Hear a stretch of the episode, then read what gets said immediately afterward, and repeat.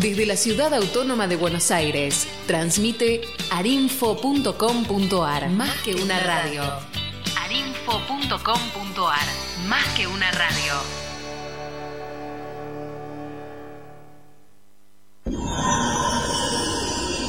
Arinfo. Más que una radio.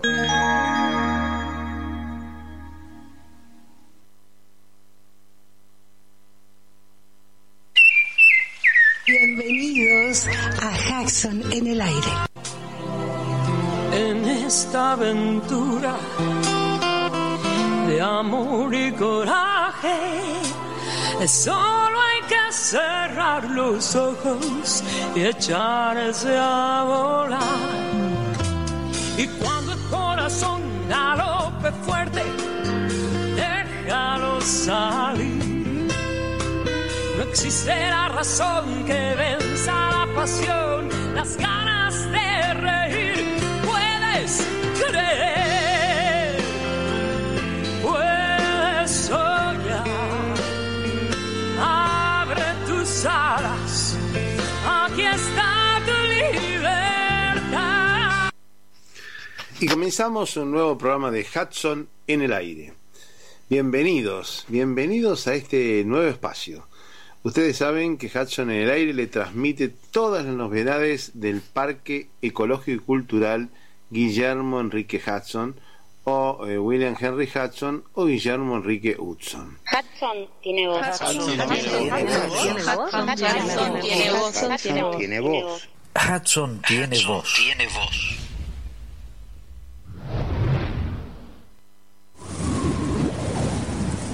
Podía oír el viento en los juncales, en los miles y miles de pulidos tallos oscuros coronados de penachos en un pardo rojizo. Grave y misterioso sonido, que es para mí la más fascinante de todas las múltiples voces del viento. Tal sensación la debo principalmente a tempranas asociaciones en mi niñez, cuando solía salir a caballo por la vasta extensión de las pampas, en lugares en que los empenachados topes de los juncos llegaban al nivel de mi rostro. La vista de ellos me hacía estremecer, como si se tratara de un brillo sobrenatural o una melodía de los cielos. Aquellos que se deleitan en la música de los pájaros no comprenden cómo puede existir tantas personas completamente indiferentes a ella que oyen hablar de su encanto o belleza con impaciencia y hasta con incredulidad. Es probable que en muchos casos la indiferencia sea el resultado de la vida en las ciudades y del efecto embotador que produce sobre el sentido del oído una atmósfera impregnada de fuertes ruidos trepidantes y también la estridencia de la música instrumental a la que están acostumbrados. Nuestra civilización es ruidosa y a medida que aumentan sus ruidos, los delicados y pequeños instrumentos que deben ser escuchados en un ambiente tranquilo van perdiendo su antiguo encanto. Y comenzamos con una reflexión. La mezquindad y la indiferencia del hombre son culpables sin atenuantes de la destrucción del equilibrio del universo. Yo lo sé y por eso lo declaro culpable de la destrucción de numerosas especies, a veces por estupidez, otras por irreflexión, las más por una ciega crueldad. Cuando el hombre sepa que cada especie en peligro pone en dificultades a la nuestra, quizás aprenda la moderación, la bondad y la prudencia. La naturaleza no admite burlas ni perdona errores. Extraído de Pájaros de la ciudad y la aldea, Guillermo Enrique. Hudson en el aire.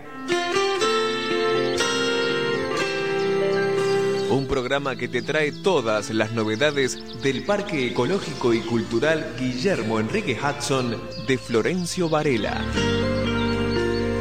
Hudson en el aire. Una creación de Rubén Ravera, con la conducción de Atilio Alfredo Martínez por arinfo.com.ar.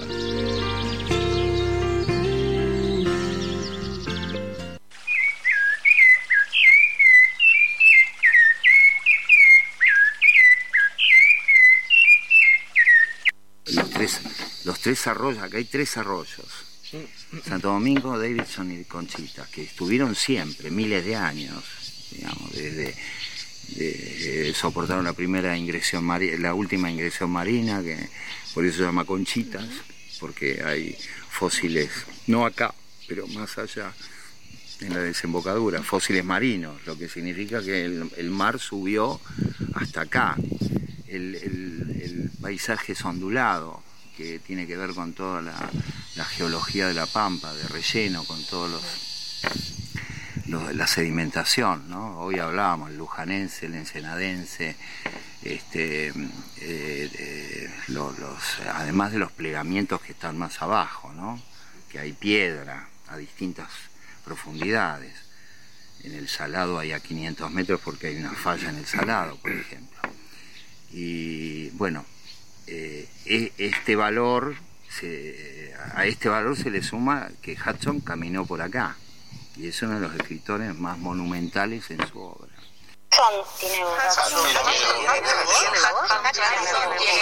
tiene voz. Tiene voz. Hudson tiene voz. Tiene voz. Bueno, me siento en el escritorio y veo las mansiones verdes de Hudson. Abro para leer una pequeña frase que es sobre Hudson y una frase muy conocida. Quizás una de las frases que define con más precisión el estilo de Hudson y la escribió Joseph Conrad, que tenía la peculiaridad de ser también un escritor polaco que escribía en inglés. Como es muy célebre también la frase de Borges, que define muy, con, su paradojal precisión, la escritura de Hudson, de Hudson como un escritor in- argentino que escribía en inglés. Tenemos a Conrad como un escritor polaco que escribe en inglés. Esa eh, composición eh, no coincidente entre eh, la mención a una nacionalidad y la mención a una lengua es uno de los grandes temas de Hudson y vamos a leer ahora la frase de Conrad que dice que Hudson es un producto de la naturaleza y de ella tenía la fascinación y el misterio. Él escribía como crece la hierba. Me voy a detener apenas unos minutos en la reflexión sobre qué significa comparar una escritura con un aspecto de la naturaleza, que es el ver o el oír crecer la hierba. Evidentemente la hierba también es una expresión muy amplia, a la que podemos decir de pasto, gramilla. Eh, verla crecer supone un movimiento de la naturaleza que no es fácil equiparar a un sentimiento que proviene del estilo literario. Esa no facilidad, ese encuentro con un obstáculo, cómo pensar la naturaleza desde la escritura, si es que la escritura fuera a imitar a la naturaleza, si es que la escritura fuera un- una réplica con sus propios medios escriturales de lo que hace la, la- la naturaleza cuando crece, cuando deja de crecer, cuando explota, cuando se derrumba, cuando se escucha su voz. Y aquí también otro tema de gran interés para Hudson, que es eh, si escribir se puede equiparar a un movimiento de los pastizales o si escribir se puede equiparar a un movimiento de la voz. Y por esta vía la pregunta sería también algo que nos dirige hacia la naturaleza. ¿Se puede escribir en, re- en relación a la capacidad de compararse entre sí que tienen la palabra y la voz de los pájaros? Entonces, eh, este, este tema hunde profundamente su significado en la escritura de Hudson. Hay un estilo en Hudson de la escritura que es un fenómeno que distingue a los seres humanos de la vida animal y de la vida natural en general. Se posee la escritura, la lengua, la voz.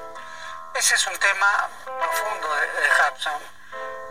¿Qué podemos decir de esa distinción entre la oralidad de la naturaleza y la oralidad humana? En Hudson hay una zambullida en un océano complejísimo, que es buscar paralelismos, similitudes, buscar audibilidades que se puedan cotejar entre la de los pájaros y la de los humanos. De ahí sus, sus, grandes relatos. En, en, lejos hace tiempo, todos los que lo leyeron bien lo saben, su asombro y su placer en escuchar la voz de los gauchos, esos sabios iletrados, como lo llama, ahora no recuerdo bien la expresión que usa, porque el ser iletrado está sustituido perfectamente por poseer una voz. Y acá se plantea el problema de si es más importante poseer la letra o poseer la voz. Pero el problema no termina ahí, en, los gauchos que escuchan las pulperías y cuando comienzan a recitar eh, es como un diálogo secreto, profundo y inaudible por ningún otro que no sepa también oír el modo en que habla la naturaleza. Hudson tiene voz.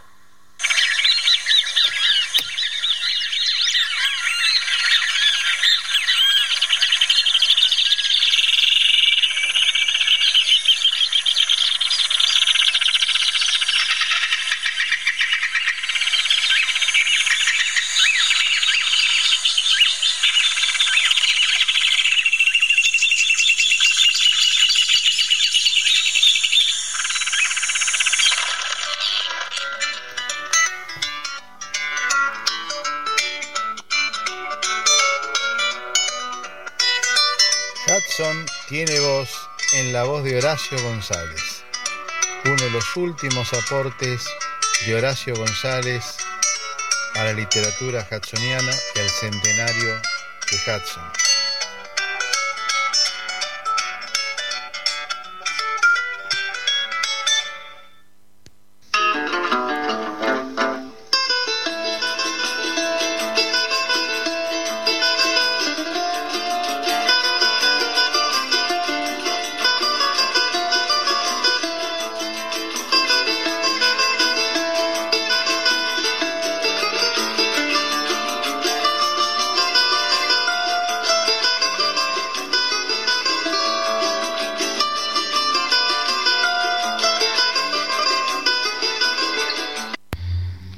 En verano y en verano es época de descanso, pero también es época para aprender a leer libros que no hemos leído antes, sobre todo de Hudson.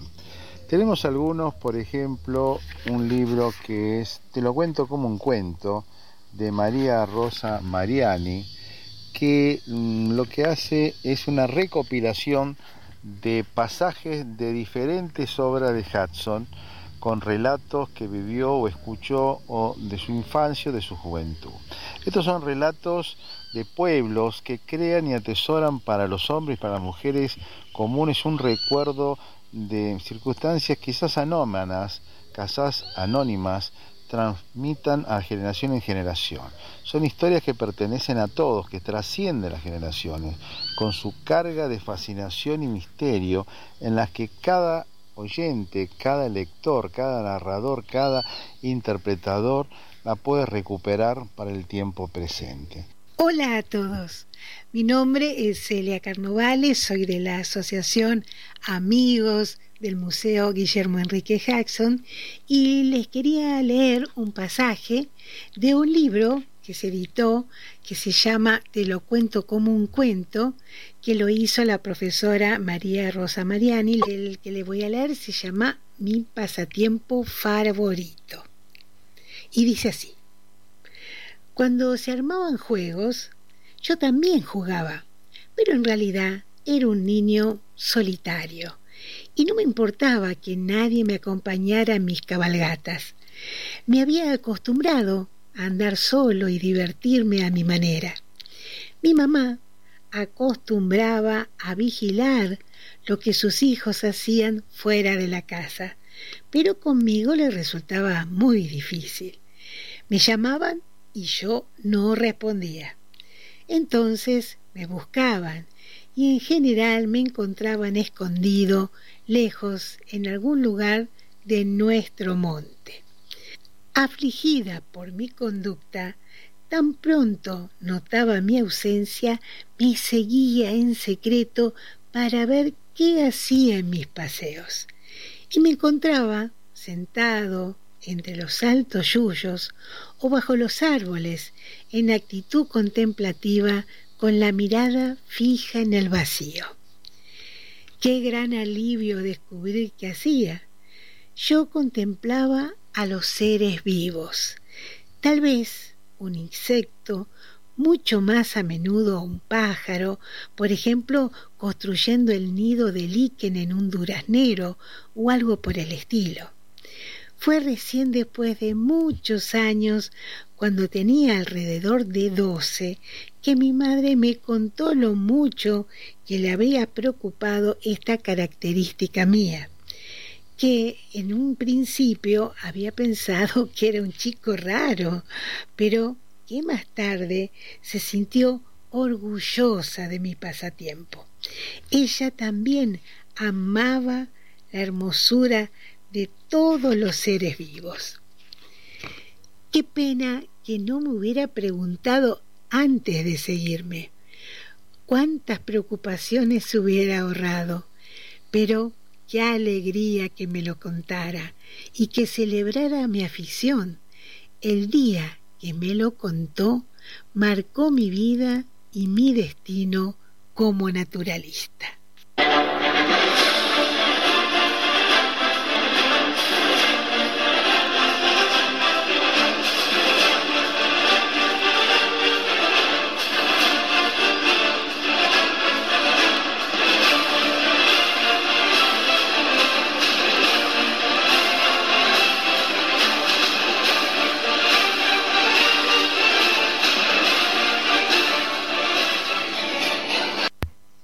Estamos comunicados con el profesor Enrique Santos Pedrotti, que viene de Gualeguaychú, y le vamos a preguntar qué es el Instituto Mañasco. Empecemos por el principio. ¿Qué es el Instituto Mañasco?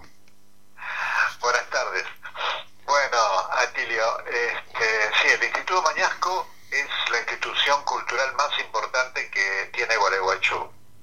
Es eh, una asociación civil, pero también recibe algunos aportes eh, de la municipalidad, según entienda, según entienda, no del gobierno. Pero básicamente es una ONG y tienen la primera biblioteca fundada por mujeres en este país. Ajá, qué bien. Este, es una, bueno, el edificio es un edificio bastante grande. ¿Es un edificio antiguo? ¿Tiene mucha tradición? Sí, sí, sí, sí es un edificio antiguo. Eh, tienen museo, auditorio, sala de exposiciones, biblioteca, archivo y también tiene aulas para dar cursos, porque también dan cursos eh, a precios muy económicos y cursos libres, ¿no es cierto? Son con certificados de provincia eh, y tienen aulas para esa con ese motivo. ¿Dónde se encuentra? ¿Dónde se encuentra ubicado? ¿En el centro de Gualeguaychú? En el centro de Gualeguaychú, sí, sí, a pocos metros de la catedral. ¿En qué calle? La calle se llama eh, Camila Nievas. Camila Nievas. Bueno. ¿Y vos estuviste ahí en Gualeguaychú por qué motivo? Bueno, eh, un poco fue un viaje, viaje particular, pero otra razón es que fui a entregar al Instituto Mañasco fue entregar una donación de eh, documentos y otro material que yo no necesitaba eh, para sus archivos y su biblioteca. El Instituto Mañasco tiene un gran aporte de don Roberto Caning, Cunningham Gren.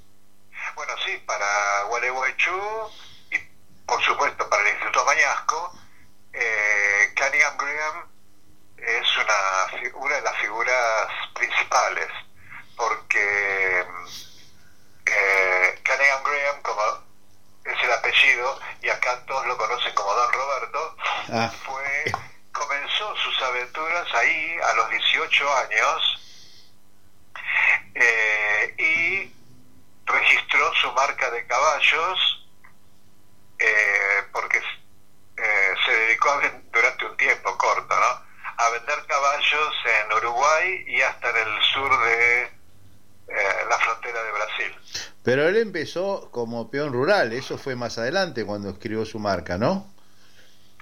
Bueno, sí, no, pero eso fue un periodo muy cortito, porque él, él se fue a una estancia donde trabajaban unos escoceses eh, relacionados con su familia, pero enseguida él quiso independizarse y, y dedicarse a eso, a la, a la venta de, de, de ganado, de caballos, ¿no? Eso Ganado fue, caballar. eso fue en sus años mozos, cuando era un chiquilín.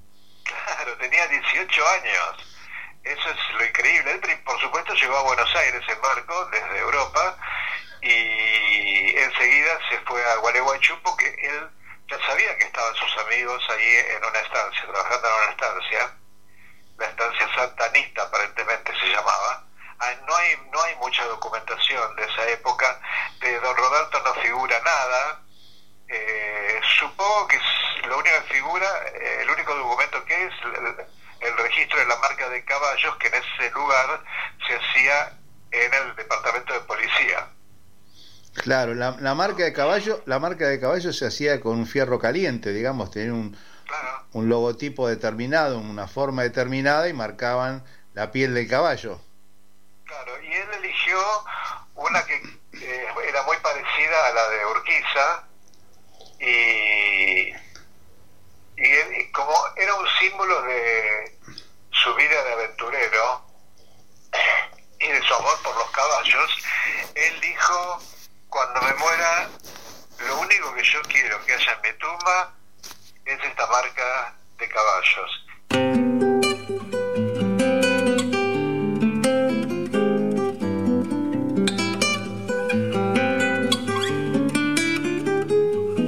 Qué bonito, qué curioso, qué bonito. Que haya formas, mil estrellas, que haya un sol. Qué bonito, qué curioso, qué bonito. Que haya idiomas, mil maneras de decir amor. Qué curioso que haya guerras, que haya treguas, que haya paz. Que es el ritmo del vals.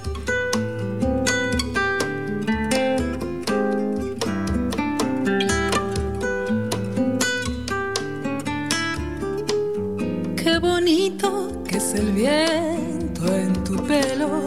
Qué curioso que haya cinco dedos, la palabra amigo, y que los colores sean como son. Qué bonita es la verdad en tu boca.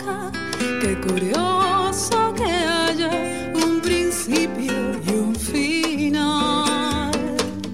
Qué bonita que es la luz a la mañana ver las hojas, ver las ramas y saber que el mundo está oxidando y va cambiando de color.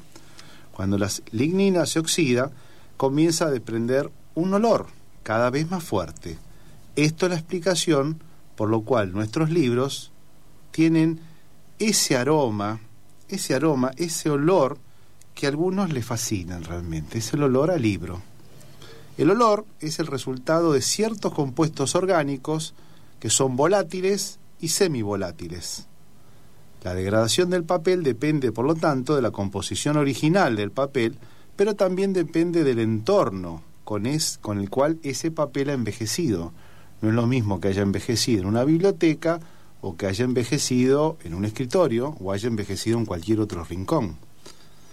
Bueno, ahora ya sabemos por qué tiene ese olor.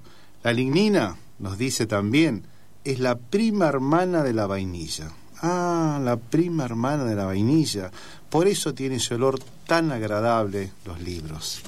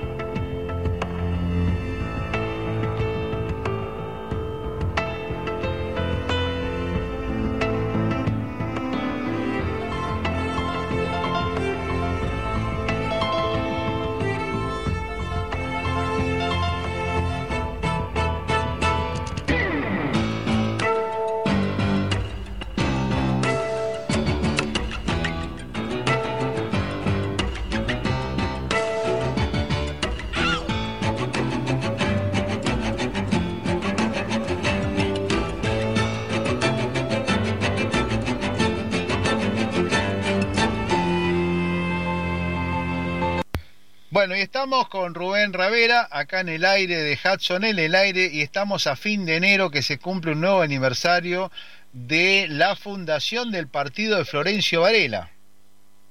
Bueno, eh, hola. Sí. Eh, tenemos el domingo que viene el aniversario, un nuevo aniversario que conmemora eh, la fecha en la que Florencio Varela se separa de Quilmes, del viejo partido de Quilmes, que abarcaba bueno una gran superficie del, del sur de la ciudad de Buenos Aires, ¿no? Eh, que era el pago de la Magdalena. Claro, originalmente era el pago en la Magdalena, después se dividió en otros partidos, uno el de Quilmes, y después el de Quilmes se divide en varios partidos y uno de, de ellos es el de Florencio Varela. Claro, este, fue uno de los que primero se separó, ¿no? Porque Verazati lo hizo eh, casi 80 años después, Claro. en 1958. claro. Y originalmente Varela, Varela era eh, San Juan, San Juan Bautista. Sí, el pueblo de San Juan, eh, los vecinos se quejaban porque ir a las oficinas del municipio de Quilmes eh, eran eh, mucho tiempo, eh, lo que insumía viajar de allá hasta hasta Quilmes y bueno, el primer intendente fue un vecino de Hudson, Davidson, Mira vos. este, uno de los hijos de Juan Davidson, un escocés que bueno era terrateniente en la zona y que bueno sumó mucho muchas libras esterlinas para la corona británica, por eso recibió este títulos eh, nobiliarios, ¿no? Claro. Hoy hay un visconde de Davidson que hereda un poco todo ese trabajo de del pionero Juan Davidson que se instala en- casi en paralelo con la familia Hudson en 1830 y tal. Claro. Y este aniversario, bueno, eh, va a consistir en lo de siempre, un acto al aire libre, donde seguramente va a hablar el intendente, va a haber una misa, eh, se hace en Tedenon, Tedenon, ahí en cerca de la ruta 2, en ese predio al aire libre, y después a la, a- hacia las 11 se inaugura una, una muestra en donde estamos incluidos, el Museo Hudson, eh, especialmente haciendo centralidad en el centenario, este, con material que estamos eligiendo para ser montados y que van a permanecer en el Museo de Artes Visuales Histórico y de Artes Visuales de Varela, donde funcionaba el viejo Consejo Deliberante, frente a la playa, frente a la Escuela 1, eh, a partir del domingo por, por un mes. Así que bueno, comienzan, La muestra va a estar por un mes entonces. sí, sí, y bueno, vamos a hacer este eje en, en el centenario de la muerte de Hudson. Este, el, el Internet de Watson, bueno, con todas las actividades ¿no? que, que ha realizado el año pasado, incluso en pandemia, con el traslado del empedrado histórico, la instalación del, del hospital para mascotas a la vuelta de, del museo sobre la avenida Hudson. Bueno, son de alguna manera eh, gestos a favor de bueno de los animales, de la naturaleza, de todo lo que eh, no puede defenderse por sí mismo, ¿no? Eh, porque bueno, supimos ver eh, miles de perros callejeros abandonados en el distrito de Varela y hoy afortunadamente hay muy pocos gracias a las políticas sanitarias, ¿no? Eh, veterinarias, de castración y campañas de, vacunación, de control de la natalidad de, de cachorros, bueno, la adopción. Así que bueno, eh, todo eso va en pos, de alguna manera, de, de conservar a nuestros hermanos menores, ¿no? Las mascotas, la, la fauna silvestre, ¿no? La flora. Está bien. Que esto es Apar- en torno al centenario de Hudson. Aparte viene bien el acercamiento, invisible acercamiento de la municipalidad de Florencio Varela hacia el Museo Hudson y hacia el entorno donde está emplazado y esto es muy bueno. Y bueno, es el lugar eh, libre, verde, gratuito para muchos madelenses que con una vianda y a veces llegándose en bicicleta este, pueden pasar un día de campo, ¿no? Claro. Eh, y bueno, una buena nueva es... Eh, eh, ¿Cómo es esto? ¿Se instaló un nuevo vecino en dónde? Al lado, eh, se llama Ezequiel Bartel. Hemos tenido una, una reunión con él. Eh, es ecologista, participa en instituciones este conservacionistas y me acaba de, bueno, estuvimos charlando, tiene ganas de, armar un mariposario. ¿En qué parte? ¿En qué, ¿En qué lote está exactamente? Eh, ¿En qué lugar? Claro, en la parte de adelante, digamos, donde está el museo histórico. En la, sí, ahí en el lateral. Va de la calle 1356 a la calle 1362. Ah, perfecto. Son dos hectáreas. Bueno, qué bien. Las compró y tiene ganas de, hacer algo que sube a la actividad del museo. Y había pensado en el tema bicicleta, eh, un sendero de bicicletas, y hoy me estuvo hablando mariposario, eh, en donde, bueno, tiene que poner alternativas que atraigan mariposas, que claro. puede ser muy atractivo también. Claro, perfecto. bueno, un poco las novedades eh, parroquiales de la semana. Es una buena noticia, es una buena noticia. Sí, después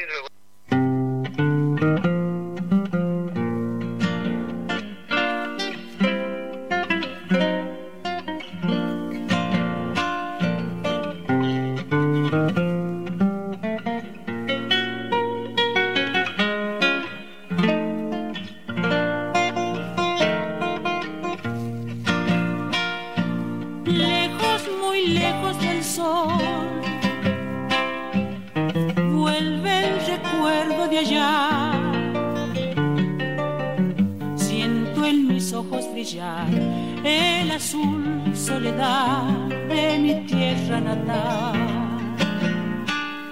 Siento en mis ojos brillar el azul soledad de mi tierra natal. Susurra el viento y se va oscureciendo el color nostalgia un adiós de amapola y torcas, mariposa y gorrión. Y es la nostalgia un adiós de amapola y torcas, mariposa y gorrión. Allá lejos la patria andaba,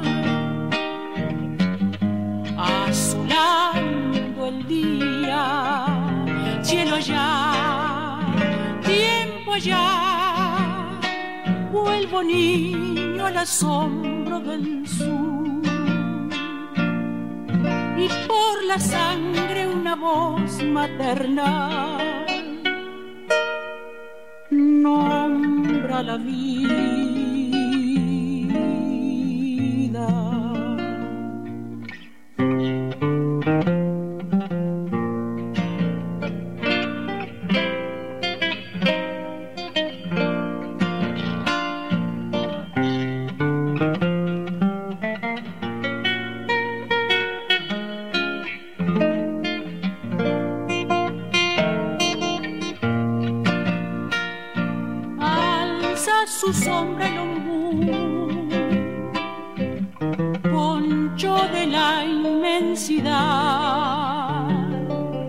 Y es mi lejano país una dulce raíz que no sabe olvidar.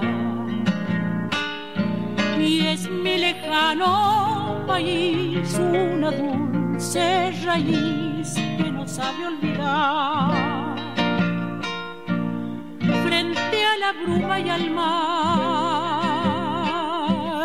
la lejanía es un adiós. Y se me da por pensar que el recuerdo de allá se me ha vuelto canción. y se me da por pensar que el recuerdo de allá se me ha vuelto canción.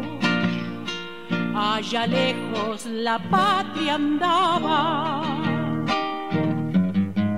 azulando el día, cielo allá, tiempo allá, vuelvo niño al asombro del sur. Y por la sangre una voz maternal. Nombra Argentina.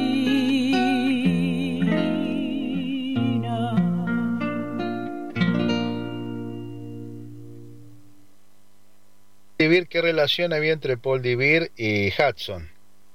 Bueno, eh, Paul Divir eh, que vivía en la calle Callao, yo estuve en la casa hace muchos años, falleció pobre. Sí, hace Había poco. hecho su- sus cartas para Verónica, no sé si era Sí, yo la conocí personalmente, una, una persona encantadora. Incluso hasta he, habla- he hablado con ella y la hemos entrevistado al aire en el programa de radio.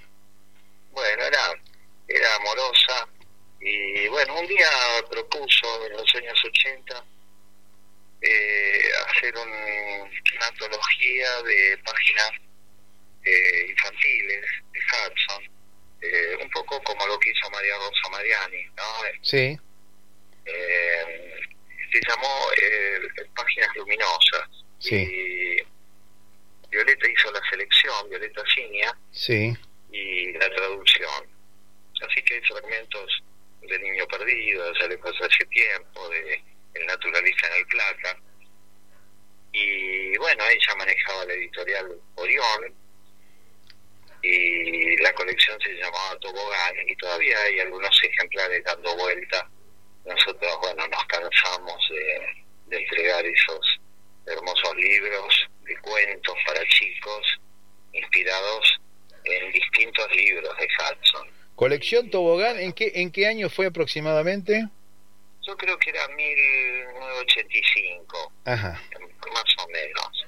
sí, Nosotros tuvimos, bueno, ese libro y el, el que editó la, la editorial Acme, que era este, en la colección Robin Hood, sí, eh, El Niño Perdido, sí, el, Li- el Little Boy Lost, que es un libro infantil poco conocido de Hudson, y hay unos amigos marplatenses que quieren llevarlo al cine y que lo están estudiando pormenorizadamente desde hace dos años para eh, convertirlo en un guion que, eh, digamos, atraviese esos paisajes que Hudson describe, ¿no? Y que tienen que ver con su juventud cuando eh, tuvo que cumplir con el servicio militar de entonces, la Guardia Claro. Civil, sí, Tandil, Azul, Cabo Corrientes, eh, las dunas de, de Mar Chiquita, sí, este, todos territorios que no le fueron ajenos a Hudson. sí, En su andar eh, los recorría, los exploraba, los visitaba. Claro, Eh, y, y bueno, y el Cabo Corrientes cuando no existía Mar del Plata. claro. Así que bueno, es una mirada muy interesante a través de un, de un personaje, Martín, que es un niñito, este, que bueno, es el protagonista de, del libro. Así que esos dos libros son siempre merecedores eh, de ser convertidos en regalo para chicos, ¿no? Eh, y bueno, introducirlos en la lectura. Este, bueno, pero Paul Divir, volviendo al, al, al origen, eh, lo hizo con esa antología y, y realmente es válida y bueno, un recuerdo para, para alguien tan, tan agradable como fue esta mujer de la cultura argentina. Que aparte fue muy querida, fue realmente muy querida, no solo era simpática, sino era muy querida incluso en el ambiente, como una buena persona. Sí, sí,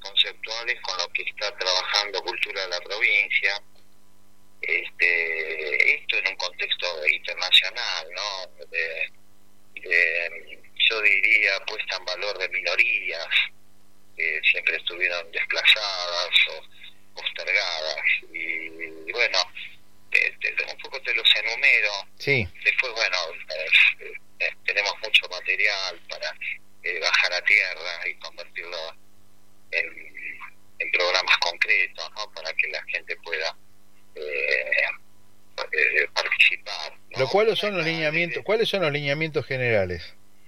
Eh, bueno, eh, la ley de cupo trans, eh, transgender, esta, estas cuestiones tan nuevas, ¿no? Eh, las activaciones trans, eh, no binarias, es decir, apelando al tema de los tradicionales géneros masculino y femenino que ahora, bueno, se han transformado en, en infinitos, diría. Y el colectivo LGTBI más Q, que Sí. es eh, un colectivo de también eh, apropiado para referirse a la diversidad de género, ¿no? Claro. Lesbianas, gays, eh, eh, tra- transexuales, bueno, ¿Y, le- ¿Y la idea cuál es? ¿Que el Museo Hudson se transforme en una caja de resonancia de estos movimientos? Y es, yo diría, la agenda, la agenda que impone este, Naciones Unidas para eh, empezar a prestar atención a algunos, eh, en, eh, a algunos. ¿eh? En algún momento se hablaba, yo no sé si te acordás, de la cultura de élite Sí, y la cultura popular, sí, ¿no? En algún momento, bueno, se decía, ya no, no podemos decir que la cultura pasa por un cuarteto de cuerdas de- y una pintura de Picasso. Claro. más. Cultura es todo lo que hace el hombre, la, claro, la interpretación antropológica. Y claro. bueno, y ahora eh, la cuestión, eh, todas estas cuestiones, ¿no? Te sigo leyendo, ecotransfeminismos, que ley de humedales, discriminación, xenofobia, racismo, afrodescendencia, identidad marrón. La identidad marrón es lo, lo que no tiene que ver ni con lo blanco ni con lo negro. eh. Explícalo un poquito, ¿qué es identidad marrón? Identidad marrón sería, yo lo interpreto como lo mestizo, Sí, mestizo, sí. lo que no es, eh, digamos, aunque no se puede hablar de, de, de- de algo tan rígido como blanco y negro, eh, todo lo- eh, la gama de grises, Claro. eh, pero no solamente desde un punto de vista étnico, sino eh, cultural. Claro, claro. Y bueno, el tema de la descolonización o de colonialidad, es decir, de esta visión de que hay un colonialismo cultural, hay, eh, hay dominancias este, y pueblos eh, que pierden su cultura eh, de alguna manera por predominio de eh, eh, culturas más impuestas, poderosas. Eh, así que to- eh, todo esto lo estamos trabajando con un equipo del museo, con gente cercana, este, que involucra, eh, yo he convocado a Cecilia Hedge, Sí, eh, lo voy a hacer con Mercedes, con, con Daniela Costa, con gente que está trabajando eh, siempre un poco la vanguardia de estas manifestaciones o estas eh, eh, perspectivas y lecturas de la de la cultura. Bueno, aclaremos que esto es un fenómeno mundial, ¿no? No vale la pena eh, recordar que hay muchos museos de Europa, por ejemplo, que están devolviendo piezas que pertenecían a la cultura prehispánica, o sea, la cultura de los pueblos originarios de América, que fueron simplemente saqueadas en su momento y que ahora se las devuelven a Perú o se las devuelven a, los- a los mayas o a, o a México o lugares donde realmente pertenecen. Yo diría que la mayor parte o gran parte de la cultura de los clásicos, entre comillas, museos de Europa, está tomada de culturas que fueron de otras latitudes. Y bueno, también pasa lo mismo acá, ¿no es cierto? Eh, Es muy constante esta, esta forma, o sea que es un movimiento mundial lo que estás hablando. Sí, diga- eh, digamos que yo yo creo que se está poniendo énfasis en parar con los abusos, con la violencia, con eh, no sé, con los, con los saqueos, Claro. eh, que ya no tienen justificación. Cuando uno ve la piedra roseta en el, el Museo Británico en Londres, No tendría, no tendría que estar en Londres, por ejemplo. sí, y bueno, pasó por eh, Francia, y alguien puede decir, Y tampoco tendría que estar en Francia, tampoco tendría que estar en Francia porque la sacaron de Egipto, creo, ¿no? eh, la sacaron de Egipto, y bueno, lo hizo Napoleón. Claro. Eh, Napoleón fue, bueno, Napoleón fue, se autodesignó emperador. Claro. este y bueno cualquier tipo de monarca o este conductor digamos poco democrático o inapelable o infalible es una vieja costumbre eh, de la historia humana no Este, va a la tumba de un eh, digamos, de un ma- mandatario eh, que lo precedió. Lo hizo eh, Ptolomeo con Alejandro Magno, lo hizo Napoleón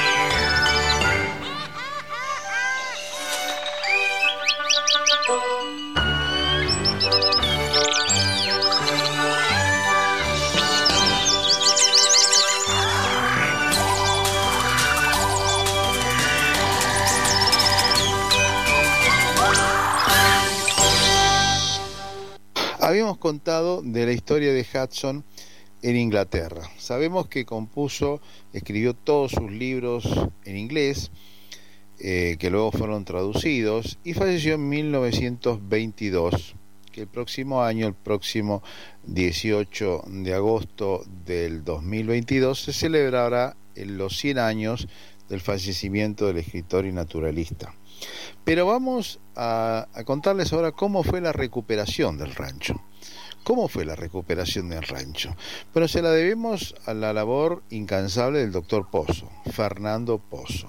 Fernando Pozo, médico y que también eh, era profesor eh, de una academia de inglés en Quilmes, eh, se puso en contacto con Casares, eh, que hizo una charla sobre la trayectoria del ornitólogo y naturalista Guillermo Enrique Hudson, y allí toma contacto y conciencia de que Hudson había nacido allá en Quilmes, en esa estanzuela llamada Los 25 Ombúes, que nadie sabía dónde estaba. Eh, finalmente logra encontrar el libro de Far Away Long Ago y en el primer capítulo, en las primeras instancias, en las primeras memorias, encuentra claramente la descripción del rancho, pero le costó bastante ubicarlo hasta que finalmente en, en 1929 logra encontrar el rancho, ubicarlo. A partir de ahí hace lo posible para, eh, para recuperarlo plenamente. El rancho estaba intrusado. Incluso en el año 36 ese rancho fue visitado por eh, don Roberto Cunningham Graham en el año en marzo de 1936. Sin embargo, pertenecía por títulos al vizconde Davidson, que finalmente logra allá en 1949 que el vizconde Davidson lo donara a la provincia de Buenos Aires para hacer un museo evocativo. Allí comienza la otra historia, la historia del museo que queda durmiendo en los papeles hasta que finalmente en el año 65 se pone en marcha con la contribución de la sobrina nieta de Hudson, la profesora Violeta Giña, que logra que en el año 67, eh, entre 67 y 69, se hicieran las obras necesarias para poner en valor el rancho y para que se pueda abrir al público como un museo evocativo. La profesora Violeta Giña sigue en su cargo 25 años más hasta el año 91.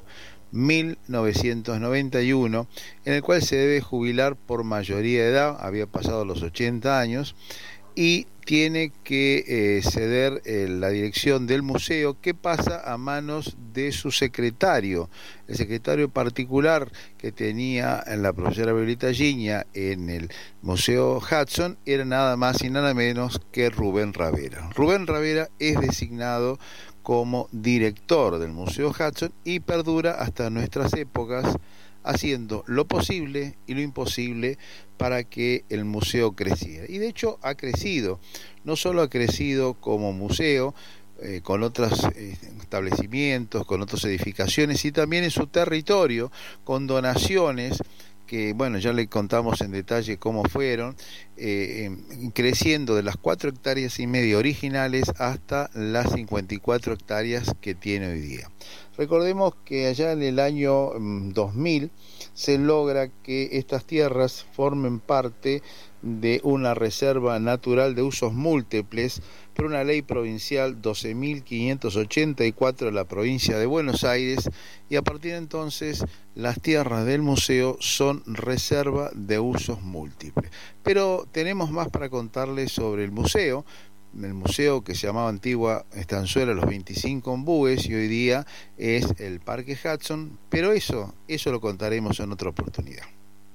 Dios guarde siempre en su rincón a los amigos del alma, Dios no les quite luz ni calma, a los amigos del corazón, Dios guarde siempre en su rincón.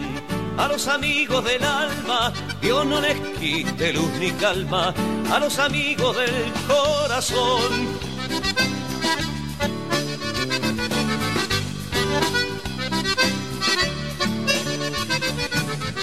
Habrá gurises alrededor, habrá noticias sobre el campeón.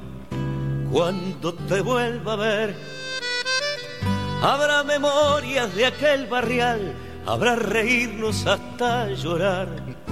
Cuando te vuelva a ver, Habrá canciones y canciones sin parar, habrá lo que he guardado para cuando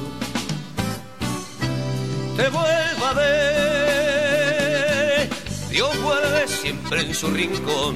A los amigos del alma, Dios no les quite luz ni calma.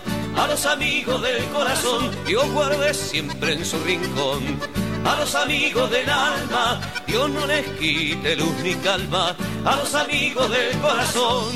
Hoy.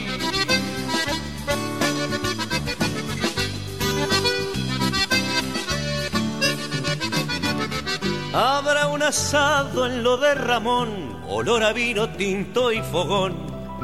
Cuando te vuelva a ver. Tenemos que agradecer a los amigos hudsonianos que siempre nos alientan, nos hacen saber que están del otro lado, que están con nosotros escuchándonos. Un saludo especial para ellos.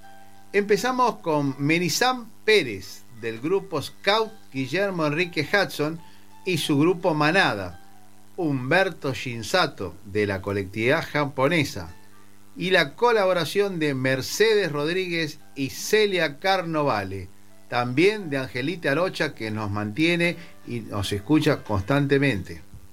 Marcelo Montenegro, Susana García Vera, Jorge Orlando López, Silvia Barci desde la banda oriental, María Susana García Coni de Posadas, Estela Sazarino, Ricky Merlín, Juan Carlos del Pup, Winnie Winnie Martínez, el licenciado Carlos Fernández Balboa que siempre nos colabora y nos aporta con su capacidad de museólogo. Adrián Mateusi, Alejandro Arias, Daniela Costa, el artista plástico hudsoniano, Sofía Mariana Ayala, Oscar Alberto Echande, Fernando Hasfield. Y otros oyentes que no tenemos los nombres porque no los etiquetan en el Face, pero siguen nuestra trayectoria. También, también queremos aprovechar para saludar a nuestra operadora, Jordana. Jordana, fiel en los controles, nosotros les mandamos los audios grabados desde casa, porque nos quedamos en casa, y ella firme en los controles en la operación técnica. Muchas gracias a todos ellos.